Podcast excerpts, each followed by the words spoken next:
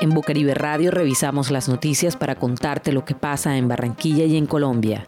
Escucha la revista de prensa de Bocaribe Radio de lunes a viernes por los 89.6 FM y www.bocaribe.net.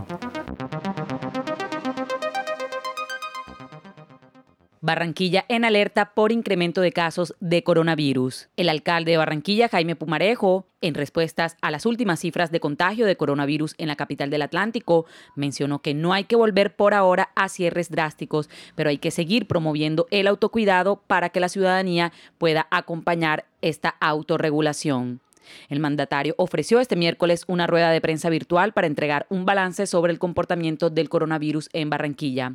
Pumarejo destacó que luego de cuatro meses, los indicadores de COVID-19 siguen manteniéndose estables y favorables para la ciudad, al igual que el porcentaje de hospitalización y ocupación de UCI, y que la mayoría de las personas contagiadas se están recuperando en casa.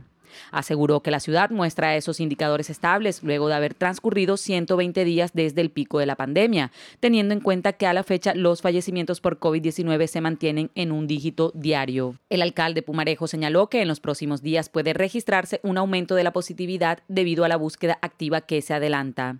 A su turno, el secretario distrital de salud, Humberto Mendoza, precisó que los 171 casos reportados este martes por el Ministerio de Salud son productos de la búsqueda activa que se está realizando realizando con las EPS. En octubre se realizan en promedio mil muestras PCR y antígenos diarias, dato que explica el reciente aumento en las cifras de contagios de la ciudad.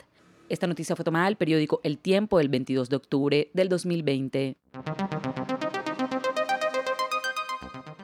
La viróloga de la Universidad Javeriana, María Fernanda Gutiérrez, se refirió a su reciente publicación titulada La magnitud del brote depende de nosotros, en la que hizo un análisis sobre el nuevo aumento de casos de coronavirus. La experta precisó que del comportamiento de los ciudadanos depende la magnitud de una segunda ola de COVID-19 en el país y en la región. Indicó que estamos en un momento de espera y esperanza. La viróloga añadió que en Europa sí efectivamente hay un rebrote importante y que aquí todavía no ha empezado y que se está esperando que llegue, aunque no de la misma magnitud que tienen los europeos. La especialista explicó que el rebrote maneja un comportamiento de subida y bajada constante, dependiendo de lo que el virus encuentre en el medio ambiente. Asimismo, sostuvo a RCN Radio que si el rebrote encuentra un medio indisciplinado, desorganizado, sin que se estén cumpliendo con las normas de bioseguridad, es probable que ese brinco de la pelota sea un poco más alto.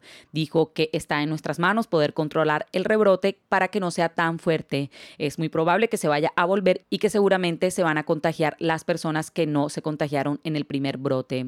Preciso además que en este momento lo que se ha evidenciado es que la población más joven es la más contagiada.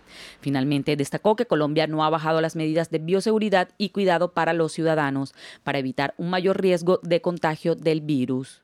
Esta noticia fue tomada del portal de noticias La FM del 22 de octubre del 2020. En Bucaribe Radio revisamos las noticias para contarte lo que pasa en Barranquilla y en Colombia. El INVIMA acaba de emitir una alerta sanitaria sobre un medicamento que se comercializa bajo la marca Rifisol, el cual dice la entidad de control se trata de interferón reenvasado, reempacado bajo esta nueva marca para ser comercializado de manera fraudulenta como supuesta medicina para tratar el coronavirus. El interferón es un medicamento antiviral que trabaja a nivel celular para fortalecer la capacidad de las células de defenderse, para potenciar la capacidad de respuesta del sistema inmunológico y como tratamiento de algunos tipos de cáncer. El interferón ha sido uno de los medicamentos que junto a la cloroquina, la hidroxicloroquina, el remdesivir y el lopinavir, entre otros, que han sido sujetos de análisis y pruebas por supuestamente ayudar a tratar o hacer menos fuertes el coronavirus en los pacientes infectados, aunque estudios recientes dicen que no tienen tal efecto y que al contrario pueden ser muy contraproducentes. El INVIMA ordena a los entes nacionales, regionales, de comercio y ciudadanía a que eviten la comercialización y el uso de Rifisol de inmediato y denuncien a proveedores o farmacias donde vendan este medicamento ilegal producido por el laboratorio Herco SAS, quien no cuenta con registro del INVIMA para comercializar el interferón. Esta noticia fue tomada del portal de noticias Blue Radio del 22 de octubre del 2020. Escucha la revista de prensa de Bocaribe Radio de lunes a viernes por los 89.6 FM y www.bocaribe.net. También puedes encontrar este contenido en SoundCloud.